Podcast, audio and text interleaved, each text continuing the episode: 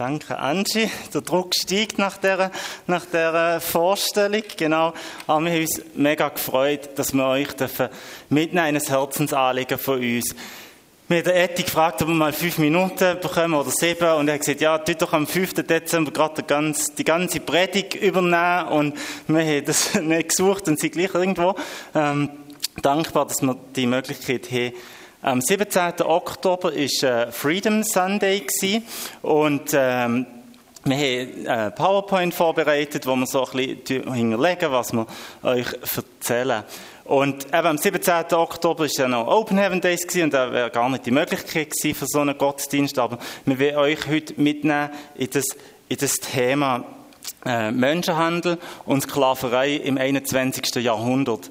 Das Thema, wo man vielleicht denkt, ja, was, was hat das mit uns zu tun? Ist das überhaupt so aktuell? Sklaverei hat ja, äh, ist eigentlich beendet und wir merken, dass Zahlen und Fakten eigentlich zeigen, dass das aktueller ist denn je. Menschenhandel ist die Ausnutzung von einer wirtschaftlichen oder persönlichen Notsituation für eine Person zum Zweck von der Ausbeutung. Und das ist so äh, eine Definition, die man hat gegeben, wo Menschen, die in Not sind, meistens finanzielle Not oder sonst schwach sind, werden wie ausgenutzt und äh, versklavt. Es gibt ganz verschiedene Bereiche in dem Innen.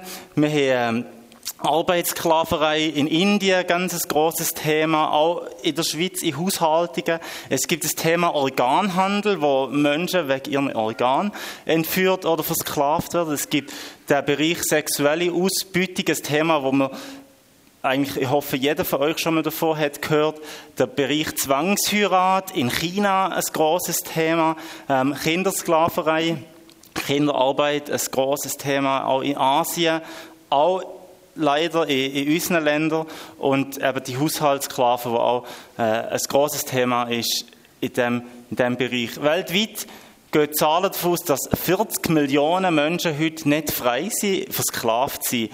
Und in der Schweiz sind Zahlen, sind wir bei 14.000 Menschen, wo man davon ausgeht, dass in der Schweiz in Gefangenschaft leben, ähm, sprich nicht frei sind, ausbeutet werden. Und für uns ist eigentlich das Thema von der sexuellen Ausbeutung das Thema, wo wir schon länger unterwegs sind, wo wir uns bewegen. Ganz aktuell ist, äh, wir haben gerade äh, Vortrag gelost vom amerikanischen Beauftragten gegen äh, Human Trafficking, gegen Menschenhandel. Und das war online, gewesen, ein Seminar mit dem European Freedom Network. Und er hat gesehen, dass auch die ganze Covid-Situation sicher das ganze Thema noch bestärken, weil sehr viele Menschen durch das noch weiter in die Armut gerutscht und er sieht, es wird sicher ein, ein Problem sein, ein Thema sein, dass auch aus dem raus noch mehr äh, Probleme wird geben, dass Menschen versklavt werden. Der ähm, Eti hat die Infomail, die er hat geschickt hat, die eingeteilten Mitarbeiter von heute Morgen, hat er so geschrieben, also er hat einen Gedanken geschrieben, der mir, mir auch sehr hat, ähm, passend dünkt. Er hat nämlich geschrieben, ja, passt das Thema Menschenhandel überhaupt in die Adventszeit rein? Für das uns nicht stören, in, in so im Besinnlichen, im, im, ähm, im Wohlfühlmodus, wo wir vielleicht so ein bisschen drinnen sind, Kerzchen, daheim ein bisschen so schön und sich auf Weihnachten vorbereiten. Ähm, und ja, also es stört, oder? Also, mir, mir rüttelt es gewaltig auf, mich stört es gewaltig und es, es macht mich, ganz oft macht es mich ähm, sprachlos und wütig und es macht mich, ja, es macht etwas mit mir, es macht mir oft, macht mich oft auch äh, hilflos und es überfordert mich, weil einfach, ja, 14'000 Leute, die bei uns in der Schweiz sind, wo man davon ausgeht, dass sie nicht frei sind, nicht, sie sind nicht gefangen mit, mit ähm, Fesseln, aber sie sind, sie sind gefangen in, in ähm, in, in Drohungen oder in, in, ähm, sie sind gefangen durch das, dass sie... Ähm, wirtschaftlich nicht, nicht frei sind. Ja, ja wirtschaftlich nicht mir fehlt das Wort. Aber das sind einfach, sie sind wie unter Druck. Sie kennen vielleicht auch die Sprache nicht oder sie wissen nicht, an wer sie sich wenden sollen. Und das macht mich sprachlos zu wissen, hey, 14'000 Leute. Also die Wahrscheinlichkeit, dass man mal jemandem vorbeiläuft, wenn man in einer Straße läuft, wo ausgebeutet wird, wo, wo unter, unter Zwang hier ist, ist sehr groß. Und trotzdem glaube ich, dass eben, ähm, wie der Retin auch geschrieben im Mail, dass genau die Adventszeit eigentlich die richtige Zeit ist für so etwas. Weil die Adventszeit mit ihrer Botschaft, dass Jesus kommt, dass Jesus auf die Welt ist gekommen, passt sich genau, ähm, das, das Thema passt genau da rein. Ähm, wir werden euch nicht einen Vortrag haben, für irgendwie mit möglichst schockierenden Zahlen und Fakten und Geschichten euch aus dem Sessel zu holen. Ähm, wir auch nicht, also wir sind nicht theologisch ausgebildet, das heisst, ihr dürft nicht irgendwie eine, eine theologisch ähm, lupereine Auslegung erwarten von uns. Und doch, ja, wollen wir euch das Herz teilen mit euch und wir, wir wünschen uns, dass ihr am Mittag dürft hingehen und ja, die, die Not, die Gott hat für, für Menschen, ähm, oder das Herz, das Gott hat für Menschen in Not, dass, dass, ihr, dass ihr das dürft spüren und nochmal für auf das Wort zurückzukommen, was Christoph vorher gesagt hat, das ist der Rette, gesagt, ja, komm, mach doch den Gott, ganz Gottesdienst. Also, wenn ihr etwas auf eurem Herzen hat, das euch brennt, geht doch mal zu ihm und sagt, ihr möchtet gerne fünf Minuten etwas ähm, sagen, und dann bekommt ihr gerade die Möglichkeit. Ähm, genau, ich habe möchte ganz kurz einen Teil erzählen von einer, von einer Frau, eine Geschichte von einer Frau. Ich habe vor ein paar Jahren sie mal hören an einer, an einer Schulung, an einem Seminar. Das ist Tush Kemal, das ist ein Pseudonym. Sie ist eine deutsche Frau. Sie ist eine deutsche Frau, ungefähr etwa Mitte, äh, Ende 30 würde ich sie schätzen. Mir, mir, kommt, also mir kommt auf ihrer Webseite nicht drauf, wie, wie alt sie ist, aber so in ungefähr etwa Ende 30. Und sie hat ähm, ungefähr etwa zehn Jahre in seinem Rotlichtmilieu. Ähm, es gibt es gibt also ganz viele Geschichten über Prostitution, Aussagen, die man vielleicht mal schon gehört hat. Also, ja, ganz viele machen es ja freiwillig, weil, ähm, ja, sie wollen das machen. Oder, ähm, dass vielleicht Kunden, also die Freier, die zu den Frauen gehen, sagen, ja, durch das geben ihnen wenigstens ein bisschen Geld, ihre Familie unterstützen. Oder, ähm, es gibt sogar Aussagen, wo zumindest vor ein paar Jahren immer darauf gekommen, dass sich durch Prostitution Vergewaltigungen vermeiden lassen. Also quasi dann, dann können sich ähm, die Männer irgendwo ausleben und müssen nicht Leute vergewaltigen oder nicht Frauen vergewaltigen. Und was ganz etwas Neues, oder neu nicht, aber so was eine starke Strömung ist, so vom, von der feministischen Seite, dass Prostitution eigentlich steht für die selbstbestimmte und die befreite Sexualität von Frau, weil sie kann ja selber entscheiden, was sie machen und kann all die Männer, die sie kommen kann kommen. So. Und das ist so ganz ein grosses Thema ähm, von den Befürwortern. Und die Huschke Mal, die ich eben vorher ähm, angewendet ähm, die sagt ganz klar, freiwillige Prostitution ist einfach ein Mythos. Sie ist selber nicht gezwungen worden durch jemanden, der eine Waffe hat, am Kopf hatte oder wo, hat, ähm, wo sie hat entführt ähm, Sie ist nicht ähm, ja, mitgeschleppt worden und hat gesagt, so, jetzt musst du das machen. Also eigentlich gilt sie wie so als freiwillige Prostituierte, weil sie keinen anderen Ausweg hat gesehen, weil sie einfach selber halt sich dazu entschieden. Sie ist aber in einer Familie aufgewachsen, wo Gewalt und Missbrauch einfach Alltag war. Sie hat das erlebt für ihren Vater, für ihre Mutter. Ähm, sie ist dann später, hat sie schlechte Erfahrungen gemacht mit dem Jugendamt, hat, hat nicht gewusst, wer sich wenden, hat in ihrer ausweglosen Situation, hat sie wie einfach ungenügend Unterstützung bekommen. Und hat dann irgendwann keine andere Alternative mehr gesehen, als als ihren Körper zu verkaufen. Und so ist sie durch Geldprobleme und eben die Gewalterfahrungen, die sie wie schon kennt hat, wo, wo wie bei ihr schon so eingeprägt waren, dass es normal ist, ist es einfach so weitergegangen für sie, oder? Also natürlich in einem größeren Ausmaß, aber es ist wie schon ein vertrautes Umfeld fast wie gewesen. Ähm, der Ausstieg aus der Prostitution war für sie wirklich hart und steinig gewesen, immer wieder mit Rückschlägen geprägt. Und sie hat dann am Vortrag auch gesagt, es hat wirklich einen Moment gegeben, wo sie, wo sie eigentlich schon daraus raus war, wo sie einen anderen Job hatte und wo sie dann nochmal zurückgefallen Weil sie hat gesagt, das Vertrauen in Menschen ähm, ist für sie so kaputt gewesen, also dass jemand auf sie zugekommen und hat gesagt, hey, ich möchte mit dir, äh, ich möchte Freundin sein von dir, ähm, ich möchte dir etwas Gutes. Ich, das heißt, wie für sie, wie, das kann fast nicht sein, das hat sie fast nicht können glauben, weil sie immer nur hat erlebt, dass ihre Leute ähm, dass ihr Vertrauen ist missbraucht worden. Und durch das ist sie dann wie nochmal zurück in, das Gewohnte, in das, die Arbeit hinein, wo, wo sie hat kennt, weil es einfach ein Umfeld war, wo ihr wie trotz allem Schlimmen hat Halt gegeben, weil sie gewusst, ja, das, das ist wenigstens das, was ich wirklich kenne. Aber sie sagt ganz klar, Prostitution ist kein Beruf wie jeder andere. Also das ist wie, ähm, Befürworter von Prostitution sagen, ja, man muss schauen, dass die Frauen mehr ähm, geschützt werden, dass es, ähm, dass es ein Beruf wie jeder andere ist, Arbeit wie jeder andere ist, für es eben besser zu schützen. Aber, also ganz ehrlich, wer von euch würde seiner Tochter mal sagen, so in Berufswahlzeit, ja, geh doch mal ins Bordell schnuppern. Ist ja Beruf wie jeder andere, das würde wahrscheinlich niemand machen. Und auch wenn man das den, äh, den sagt, du, das ist deine Tochter, also empfehle ihr doch das mal. Das ist noch dann so, oh, ja stimmt, eigentlich ist es nicht das, was wir möchten. Und trotzdem wird es immer wieder so proklamiert. Das Gleiche wie, es gibt, glaube ich, keinen anderen Job, wo, wo so viel ähm, Gewalt und Drogen Missbrauch einfach auch stattfindet, weil ähm, die Frauen ganz oft einfach nur so das sehen, ihren Alltag zu bewältigen. Ähm, also eben die, die Huschke, aber auch, habe jetzt noch ein anderes Buch noch gelesen von einer Frau, die gesagt ich keine einzige Frau lernen kennen in dieser Zeit, die Emilia hat geschafft, die nicht mit Drogen oder mit Alkohol probiert, ihren Alltag zu verschönern. Und das, ja, also es gibt ja in anderen Jobs sicher also mit, mit schwierigen Situationen. Man hat mal Stress, man hat ähm, Sachen, die einem wirklich einfach zuwidergehen. Aber dass du wie tagtäglich die Alltag musst über, über ähm, pinseln mit etwas, was das irgendwie erträglicher macht, finde ich sehr bedenklich. Ja, aber wegen dem, es ist kein Beruf wie jeder andere.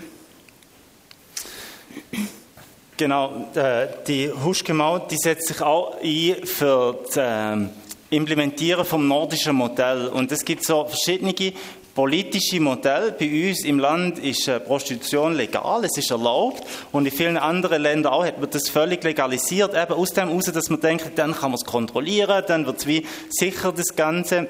Und das nordische Modell, das zeigt eigentlich, dass, äh, oder das sieht vor, dass Prostitution verboten ist. Und es kommt eben viel, äh, Schweden, äh, die ganzen nordischen Länder haben das eingeführt und haben wirklich gute ähm, Erfahrungen gemacht, nicht nur, aber äh, sie kämpfen ganz klar dafür und sagen, hey, es soll nicht erlaubt sein, dass man sexuelle Dienstleistungen darf kaufen, der Mensch wie eine Ware darf kaufen.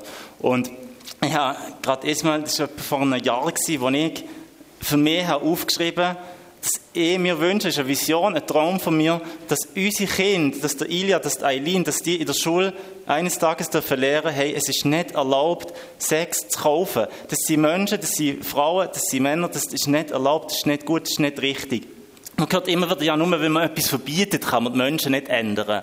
Das ist es so. Und ich weiß, jeder von uns hier innen hat wahrscheinlich noch erlebt, dass man im Zug hat geraucht und im Kino und mein Vorgänger im Büro zu tun hat auch geraucht im Büro. Und wenn ich das heute den Teenies oder den Kindern, wenn man das erzählt, für die ist das schon gar nicht mehr vorstellbar, dass man da raucht im Zug. Und da hat so schnell, in so kurzer Zeit, ein Umdenken können stattfinden. Die Generation von unseren Kindern wird das gar nicht mehr glauben, dass man mal hat geraucht im Büro oder im Kino oder der Hotelrezeption.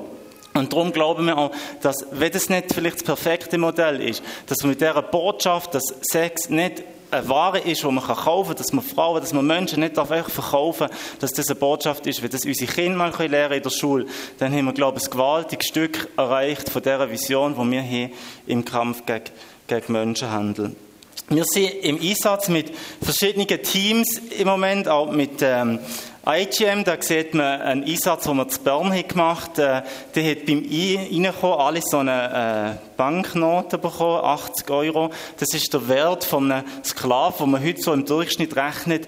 Ähm, es, ist, es ist beängstigend und erschreckend, wie einfach die Rekrutierung heutzutage ist von Menschen in, in Menschenhandel hinein. Ähm, ihr könnt euch da erkundigen, nehmt es mit. Es liegen außen auch noch äh, DVDs auf und noch Flyer, die sind sind gratis, dürft ihr mitnehmen, dürft euch mit dem, mit dem Thema befassen. Wir sind seit längerem in dem unterwegs und ich habe ein Buch von äh, Michael Schirmmacher, er ist Präsident von der Evangelischen Allianz, ich glaube jetzt Weltallianz sogar, oder? Ja, und er hat, äh, er hat sehr viel zu dem Thema geschrieben und sich sehr viel mit dem Thema auseinandergesetzt. Ähm, wenn ihr mehr Infos zu dem wollt, kommt doch auf uns, auf uns zu. Ähm, Genau, die Fabienne macht seit äh, vielen Jahren Einsätze in Bern im Rotlichtmilieu mit Rahab. Das ist ein Arbeitszweig von der Heilsarmee, wo sie wirklich vor Ort sind, den Frauen dienen, an dem, wo sie Not haben, helfen etwas zu übersetzen. Jetzt in der mit diesem Lockdown haben sie ihnen Lebensmittel gebracht, dass sie etwas zu essen haben. Und da sind wir einfach so an verschiedene ähm, Orte dran. Da wird die Fabienne auch noch ein bisschen mehr dazu sagen. Genau. Ja, der äh, Ausstieg, Ausstieg aus der Prostitution, das ist immer so ein Ding, wo, ja, man hat so, vielleicht auch so romantische Bilder und dann gibt es noch so schöne Hollywood-Filme, ähm, wo der Prinz kommt und holt die Frau und dann ist alles gut, aber man geht davon aus, oder heute die meisten Modelle, die wir gesehen haben, die wir besucht haben, die gehen zwischen fünf und sieben Jahren für so eine Frau, für irgendwie wieder einen normalen Alltag können zu bewältigen. Und ich hoffe nicht, dass jemand von euch in einem Beruf ist, wo er fünf bis sieben Jahre braucht, für wieder irgendwie normal können, einen Tag-Nacht Rhythmus zu haben, wieder normal zu denken, ohne Angst müssen zu leben. Und das zeigt ja auch wirklich, dass, dass da wirklich etwas im, im Argen ist. Und wir glauben, dass da wirklich Zukunft und Hoffnung gibt für die Menschen. Und da wollen wir jetzt wirklich auch einsteigen in, in ja, in den, in den Teil von der, von der Predigt oder von, der, von dem Bibelvers. Wir möchten ähm, aus dem Jeremia 29 lesen. Jetzt habe ich ja, vorhin die Bibel mitsuchen, jetzt habe ich irgendwo Tasche. Jetzt lese ich sie ab der Folie. Ähm, denn ich sage euch, also ab dem Vers 10, denn ich sage euch, die Babylonier werden 70 Jahre lang herrschen und erst wenn diese Zeit um ist, werde ich mich euch wieder zuwenden. Dann lasse ich meine Verheißung in Erfüllung gehen und bringe euch wieder in euer Land zurück. Denn ich allein weiß, was ich mit euch vorhabe. Ich, der Herr, habe Frieden für euch im Sinn und will euch das Leid aus dem Leid befreien. Ich gebe euch wieder Zukunft und Hoffnung. Mein Wort gilt. Wenn ihr dann zu mir ruft, wenn ihr kommt und zu mir betet, will ich euch erhören. Wenn ihr mich sucht, werdet ihr mich finden. Ja, wenn ihr von ganzem Herzen nach mir fragt, will ich mich von euch finden lassen. Das verspreche ich der Herr. Ich werde euer Schicksal zum Guten wenden. Aus allen Ländern und Orten, in die ich euch zerstreut habe, will ich euch wieder sammeln und in das Land zurückbringen, aus dem ich euch damals fortgejagt habe. Darauf könnt ihr euch verlassen. Wir möchten uns vor allem auf Vers 11 beziehen, wo eben hier von Zukunft und Hoffnung spricht. Und es ist ein schöner Vers, wo, wo man auch, ähm, auf eine auf eine Geburtstagskarte kann schreiben oder einen Segenswunsch, ähm, wo, wo so schön passt und wo man, wo man, wo man oft kann verwenden kann. Wo wir aber glaube, auch, glauben, dass es oft auch missverstanden wird, weil er so ein bisschen kann missbraucht werden für ein ähm, Wohlstandsevangelium. Oder? ähm, ja, das, er hat sich das versprochen, oder? Er hat ja das vor, hat, Gott hat etwas Gutes mit uns vor. Ähm, und aus dem kann man schon, wenn man es nur so, diesen Vers liest, kann man schon so ein bisschen daraus spüren, ja, uns sollte es eigentlich gut gehen, immer. Genau. Äh, das Spannende ist ja, wo, wie der Vers entstanden ist. Jeremia hat äh, zu den Juden geschrieben als Prophet und die Juden sind im Exil gewesen. Die sind in Babylon gewesen, weit weg von ihrer Heimat. Die sind gefangen gewesen, ähm, die sind verschleppt gewesen, die sind ähm, die müssen fliehen wegen dem Krieg. Der Tempel ist zerstört worden. Das ist ein ganz wichtiges äh, Ereignis gewesen, circa 600 vor Christus, wo der Tempel, das Allerheilige, ist kaputt gegangen und sie sind, sie sind verschleppt worden in das Exil. Im Exil haben sie viel Leid und Unterdrückung erlebt. Es hat viel Not, Verzweiflung gegeben. Aber auch viel Schönes, das liest man in der Bibel. Sie haben Gärten können abpflanzen, sie haben viele tolle Sachen sicher erlebt in diesem Exil. Das war sicher nicht nur alles schlecht gewesen. Aber irgendwo die, die Verzweiflung, die Hoffnung, die Not, wo die, wo die Menschen hatten in Babylon, das kommt immer wieder zum Ausdruck. Und in das inne hat der Jeremia das gesehen. Ich allein weiß, was ich mit euch vorhabe. Ich, der Herr, habe Friede für euch im Sinn. Ich will euch aus dem Land befreien. Ich gebe euch wieder Zukunft und Hoffnung. Und das ist das, wo er sieht, er hat da noch eine Zeitangabe gemacht, 70 Jahre. Und dann zumal ist die Lebenserwartung von einem Durchschnitt, Durchschnittsalter ist nicht 70 gewesen. Also ich nehme an, viele Leute haben das nicht erlebt. Die sind in dieser babylonischen Gefangenschaft gestorben und gleich hat man irgendwie gewusst, hey, es, es kommt Hoffnung, es gibt Zukunft für uns. Und der, ich weiß nicht, wer von euch äh, die Möglichkeit schon hat gehabt, oder äh, wer das mal hat, äh, auf Berlin zu gehen. Ähm, da gibt es das Jüdische Museum und äh, vielleicht ist schon mal jemand gesehen, es ist, äh, man sieht hier auf der, auf der PowerPoint-Folie, das ist ein ganz, ganz eindrückliches Haus und der Daniel Liebeskind, der das Haus bauen hat, der Architekt, der hat in die Architektur die Geschichte vom Judentum integriert. Und man sieht, das ist so ein langes, zackiges Haus und der hat drei Achsen gebaut. Und das lange, zackige Haus, das ist die Achse von der Kontinuität. Das Judentum von der Entstehung bis heute. Ähm, wo er einfach, man kann da Tür mit einem Audioguide, kann das erleben, wie, wie das Judentum eigentlich, ähm, ja, die Geschichte vom Judentum. Dann gibt es die Achse vom Holocaust, das ist ein ganz kurzer Teil nur, wo er sagt, dem wird er nicht zu viel Gewicht geben, ist ein wichtiger Teil, das gehört zum Judentum, aber das wird nicht zu fest äh, behandelt, für das gibt es andere ähm, Möglichkeiten, das ist so der, der Höchturm, wo man da unten im Ecke sieht, da ist so ein, so ein Mahnmal. Und dann gibt es eben die Achse vom Exil. Und das hat mich dann, als ich im Museum war, das erste Mal so wie angesprochen, das nicht bin mir das nicht so bewusst gewesen, wo ich gesehen habe, wie wichtig eigentlich der, der Exil für die Juden gewesen. Das ganze Haus ist sehr verwinkelt und viel Ecken und Kanten. Aber was er gemacht hat hier, das sieht man in dem, hier unten, in dem, das ist so ein Garten und da sind die Böden schräg. Und wenn man da der Tür läuft, es wird eben wirklich schwindlig, weil man kann nicht gerade laufen. Und das ist, äh, er hat gesehen, er hat probiert mit der Architektur, der Schwindel wie zu produzieren, wo er sagt, das hätte die, das die Juden gehabt, denen ist es nicht, die wie das, das Gefühl, das ist nicht gut gewesen, das Vertraute ist weggebrochen gewesen, der Tempel ist zerstört gewesen. Auch wenn es ihnen im Moment vielleicht gut ist gegangen, haben sie wie das gespürt und gefühlt. Wenn das mal könnt, äh, schauen, machen das unbedingt. Das, das lohnt sich, äh, wirklich da herzugehen. Und wir haben wie in das ihnen die Botschaft bekommen von der Zukunft und von der Hoffnung. Und Gott hat sein Volk oft aufgerufen zur Umkehr, hat oft gesagt, hey, äh, um, dass der Tempel abgerissen wird, das ist oft vorausgesehen worden oder sogar gewarnt worden davon und die Juden haben, äh, sind nicht gehorsam gewesen und sie in das Exil gekommen.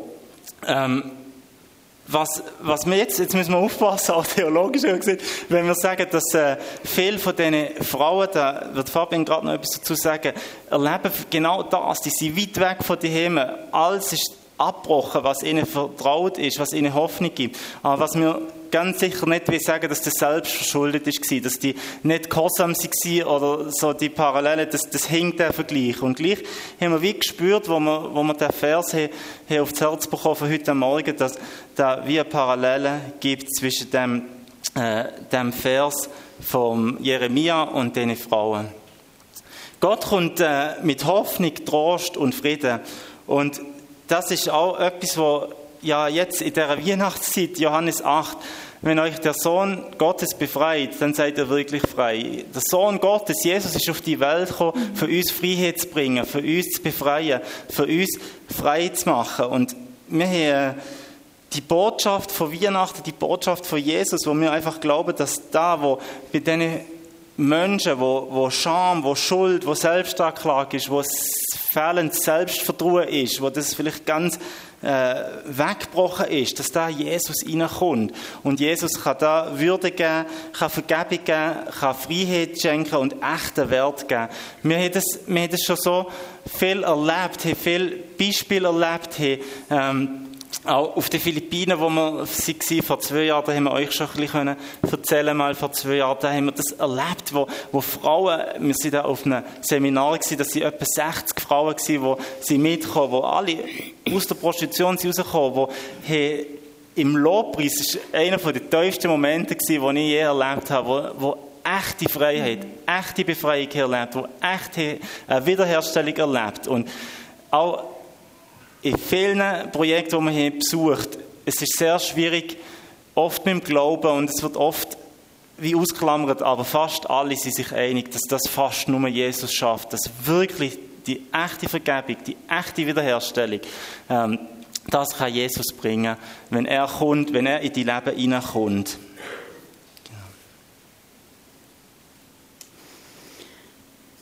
Wir haben im Oktober von diesem Jahr haben wir die Möglichkeit gehabt, ein paar Tage in Rumänien zu sein. Ein paar haben wir so ein bisschen erzählt davon. Wir sind eine Frau besucht, Jana Mattei. Das ist, sie hat ein Buch da hat sie geschrieben. Zu verkaufen, Mariana, 15 Jahre. Und das Buch, der Christoph hat es zuerst gelesen. Ähm, und dann hat er so mega geschwärmt, oder geschwärmt, hat einfach so gesagt, hey, das Buch musst du unbedingt lesen. Ähm, wir können euch dann auch mal im im persönlich auch noch ein bisschen mehr davon erzählen, aber er hat dann gesagt, ja, das musst du unbedingt lesen. Dann habe ich es auch gelesen und haben gesagt, hey, die Frau möchten wir mal besuchen. Dann haben wir es bei ihr gemeldet und gesagt, hey, wir, wir möchten mal kommen. Und dann hat sie gesagt, ja, kommt. und dann sind wir, äh, wir jetzt im Oktober eben bei ihr Es ist ähm, sehr interessant gewesen, sehr intensiv gewesen. Wir haben so genau gewusst, wie das geht mit dem Kind, mit dem Reisen, was können wir machen, was können wir anschauen, was nicht, oder ist es mega mühsam, oder so. Wir haben es nicht so genau gewusst, aber es ist wirklich gut gegangen, es ist sehr interessant und, intensiv.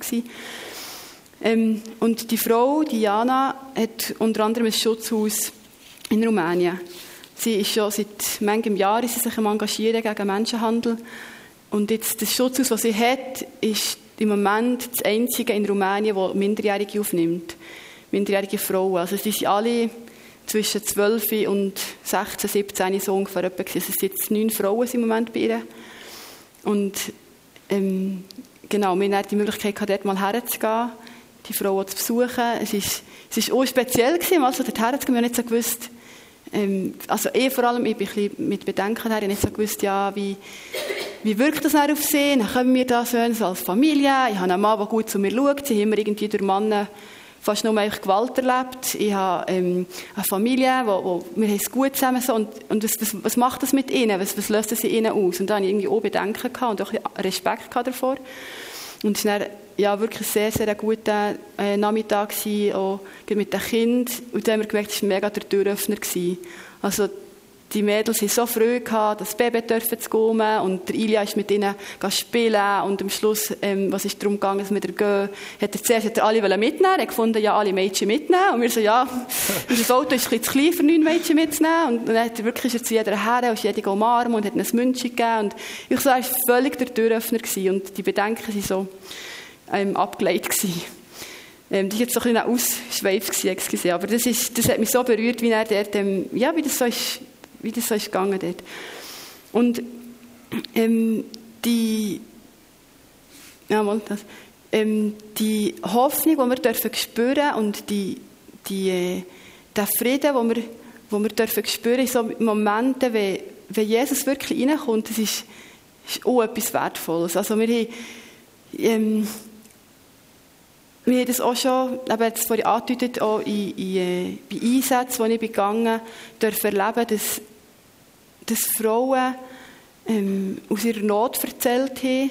Und das ist nicht in unseren Augen, oder?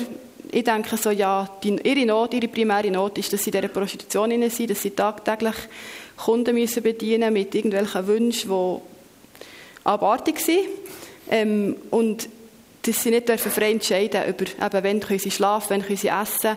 Ähm, die Huschke, die ich vorher erwähnt habe, die ähm, hat dann auch gesagt, sie hat wie neu müssen lernen, ah, es ist okay, wenn ich jetzt schlafen will, ähm, und es ist okay, wenn ich jetzt esse, weil ich Hunger habe. Oder das, das Hungergefühl hat sie neu müssen lernen, weil vorher war es einfach so, gewesen, ah, jetzt wäre zwar vielleicht zwölf Uhr Mittag, wir könnten etwas essen, aber hey, jetzt ist gerade ein Kunde da, und jetzt musst du gehen und hin und her und das und jenes und jetzt, oder jetzt, ah, jetzt wäre sie zwar müde, aber jetzt stehen vielleicht noch zehn Männer da, die etwas wollen. Also es ist wie, das, das ganze Gefühl von Normalität ist weg das hat wie neu müssen lernen.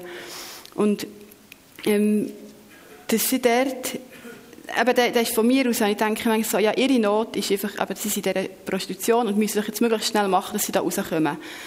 Und aber dann zu merken, auf einmal, ja, nee, ihre Not in dem Moment ist vielleicht ganz etwas anderes. Es ist vielleicht, eben jetzt sogar mit der Covid-Situation, die Grenzen sind zu, sie dürfen nicht zu ihrer Familie heim. Oder ihre Mom ist vielleicht im Spital und kann, kann das Geld nicht auftreiben ähm, für, für die Kosten. Oder ihr Kind hat vielleicht Probleme in der Schule und sie kann nicht da sein, für es zu unterstützen. Oder aber ähm, die Miete zu zahlen. Also mir, haben Frauen erzählt, sie zahlen pro Woche 800 Franken für ihr Zimmer, wo sie drinnen wohnen, wo sie drinnen arbeiten, ähm, wo sie drinnen leben. Und das ist egal, ob sie einen Kunden haben oder nicht. Jede Woche 800 Stutz, da haben sie noch nichts gegessen, noch keine Versicherung gezahlt, gar nicht. Und ja, in Corona-Zeit, was dann einfach ist, ja, jetzt ist es zu, oder es darf niemand kommen, es darf niemand kommen, es läuft alles so ein bisschen ähm, hinter verschlossenen Türen, vielleicht alles nur noch so ein bisschen online ja, da ist es schwierig, 800 Franken pro Woche ähm, zusammenzubringen, rein nur für die Miete. Und einfach so, dann sind sie mit, mit so Nöten an uns hergekommen und uns haben manchmal erzählt, ja, eben, ja, ich habe keine Ahnung, wie ich die Versicherung zahlen soll. Ich habe keine Ahnung, wie ich ähm, mein Essen soll zahlen soll. Und das war ihre, ihre Not. Gewesen. Oder sie haben Einsamkeit. Ja, dann sind sie da in einem Land, wo sie die Sprache vielleicht nicht können oder nur ein bisschen können. Sie ähm, sie zum Teil, also ich würde sagen, mit den Frauen, die ich jetzt meistens zu tun hatte, ähm, die haben nicht, ähm, oftmals sieht man so, ja, da werden Pässe weggenommen und sie sind wirklich irgendwo eingefangen. Das würde ich jetzt bei diesen Frauen, die meistens zu tun haben, nicht unbedingt vermuten, was aber nicht heisst, dass es nicht so sein kann. Aber sie sind häufig auch nicht frei, einfach, ja, können nicht sagen, heute arbeite ich jetzt einfach nicht. Oder heute, ich will jetzt aus dem raus. Und das sind so die Nöte, die sie uns, an uns hergetragen haben. Und ihnen dort können zu begegnen und ja, das auch auszuhalten. Das ist manchmal schwierig, das auszuhalten. Und gleichwohl auch ihnen anzubieten, zum Beispiel mit ihnen zu beten, ähm, ihnen mal eine, eine, Bibel zu geben. Ähm, und da haben wir schon wirklich manchmal schon erleben, dass sie, dass sie das so dankend angenommen und vielleicht das nächste Mal auch gesagt hey, das, das macht mich ruhiger. Das ist so schön, wenn ihr kommt, weil ihr, weil ihr mit uns redet, weil ihr mit uns betet, weil ihr uns ähm, spürt in dieser, in dieser Not. Rein. Ähm, und ja, wenn, wenn, wenn Frauen, auch Männer, also wir reden jetzt hier fast immer von Frauen, gell? aber es gibt auch ganz viele Männer, die, im Menschenhandel gefangen sind, ist dann dort vor allem der, der Bereich von Arbeitsausbeutung, zum Beispiel so Erntehelfer oder auf dem Bau oder so, gibt es aber auch im, in der Prostitution. Wir reden aber meistens von den Frauen hier. Ähm, ganz viele werden verschleppt, zum Beispiel aus dem Osten. Osteuropa ist hier in der Schweiz ein grosses Thema, oder auch in Asien, in Thailand. Und die sind dann x tausend Kilometer von daheim weg. Eben so, wie der Christoph vorhin gesagt hat, das, das Vertraute ist weg, der Boden wankt. Das ist irgendwie alles, was ihm Vertrauen gibt, ist wie, wie weg. Und wir haben keine Ahnung, was kommt da auf ihm zu. Und in dem Innen, ja, einfach auch, auch dürfen zu wissen, hey, Jesus kann ihnen Halt geben. Mhm. Und ja, das tönt jetzt vielleicht so super fromm. Wir können auch nicht her und sagen so, ah ja, nimm doch Jesus in dein Herz, dann ist alles gut. Das ist ja auch nicht so. Aber einfach, es, es kann ihnen Halt geben, es kann ihnen eben einen, einen Blick auf die Zukunft hergeben. Ähm, und, und das will wir einfach ihnen auch, ja, auch aussprechen, auch proklamieren über ihnen. Und, ah ja, genau, was ich noch würde sagen, das, das ist halt auch, wenn sie es nicht den Weg schaffen für raus, ähm, so das, die Stigmatisierung, die häufig passiert, mhm.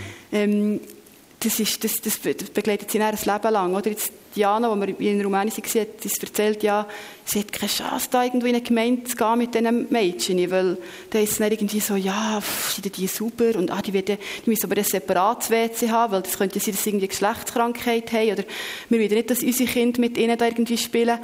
Und ja, das ist jetzt mega krass, aber ganz ehrlich, also wenn jetzt jemand würde sagen, hey, wir haben jetzt hier ähm, von Thun ein, ähm, Bordell und da kommen jetzt Frauen, die sagen, sie möchten gerne Gemeinde haben, ja, wie würden wir reagieren, wenn es jetzt da heisst, ah, das sind jetzt fünf Ex-Prostituierte, die jetzt da kommen, das macht ja vielleicht schon etwas mit dem, so ein bisschen, ja, ja, was, ja, was sind das für Frauen, was sollen da reden, eben, vielleicht sind sie super oder nicht. Also das, das Stigma ist mega äh, etwas Grosses, was sie dann weiter begleiten. Und dort einfach ähm, ihnen dürfen würde aussprechen und, und ähm, Wiederherstellung aussprechen, das finde ich etwas vom, vom Schönsten, was wir ihnen dürfen wie, wie geben. Mhm. Genau, und die Botschaft von der Zukunft und der Hoffnung, die ist nicht nur für die Frauen im Rotlicht oder für die Mädchen, die, die verschleppt wurden. In, in Rumänien haben wir eine, ist ein Mädchen, die ist bis auf Portugal, dreieinhalbtausend Kilometer weit weg sind. Und, und das ist nicht nur eine Botschaft für dich, sondern wir sind uns sicher, dass genau heute das auch eine Botschaft ist für dich, für mich, für uns. Ich glaube, dass wir vielleicht weit kleinere Probleme haben, von außen betrachtet. Aber wenn es dein Problem ist, dann ist es gleich ein Problem. Und das nimmt Gott ernst. Und ich hoffe, dass du es auch kannst ernst nehmen und heute am Morgen die Zukunft, die Hoffnung kannst irgendwo annehmen, dass Gott, wir beten wirklich, dass Gott euch heute in dem Innen begegnet. Ähm, dass Gott, wenn du einen Punkt hast im Leben, wo dir wirklich Not macht, dass er heute darf seine heilende Hand auf das, auf das legen. Wir sind hier in der Schweiz, wenn wir ehrlich sind und von außen haben wir gelernt, so schöne Fassaden zu haben. Und da gibt es so viele Einsamkeit, es gibt so viele Gefangenschaften, es gibt Sucht, es gibt Armut, es gibt Not, es gibt Verletzungen, es gibt Sehnsucht. Und ähm, ich bete einfach, dass, oder das ist unser Gebet, dass heute mit dieser Botschaft, dass wir einfach euch auch, oder dass vor allem Gott euch auch die, die Hoffnung schenken und euch eine Zukunft kann geben für, für den morgigen Tag, für die nächste Woche, dass wir einfach dürfen hier in, in erleben. Ähm, wir hören viele Geschichten und Schicksale, die auf dieser Welt nicht in unseren Augen ein Happy End hier gefunden. Das ist etwas, was wir müssen aushalten müssen. Wir, wir haben keine Erklärung dafür. Ich habe ein Buch von, von Indien, wo sie sagen, äh, ganze Dörfer befreit aus Steinbrüchen, wo seit drei Generationen in Gefangenschaft waren. Die ist schon in diesem Steinbruch geboren in Gefangenschaft. Und die haben gesagt, die hätten es nicht verkraftet, frei zu sein. Es sind viele Leute gestorben, weil sie das nicht verkraftet haben, frei zu sein. Und wir, wir haben keine Erklärung, wieso das eine, das andere Leid, wieso nicht jede Krankheit geheilt wird. Das, das haben wir nicht.